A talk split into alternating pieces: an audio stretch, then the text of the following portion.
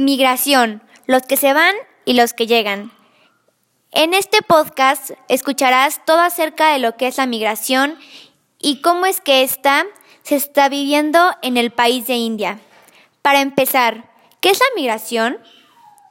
La migración es el cambio de residencia de una o varias personas de manera temporal o definitiva, generalmente con la intención de mejorar su situación económica, así como su desarrollo personal y familiar.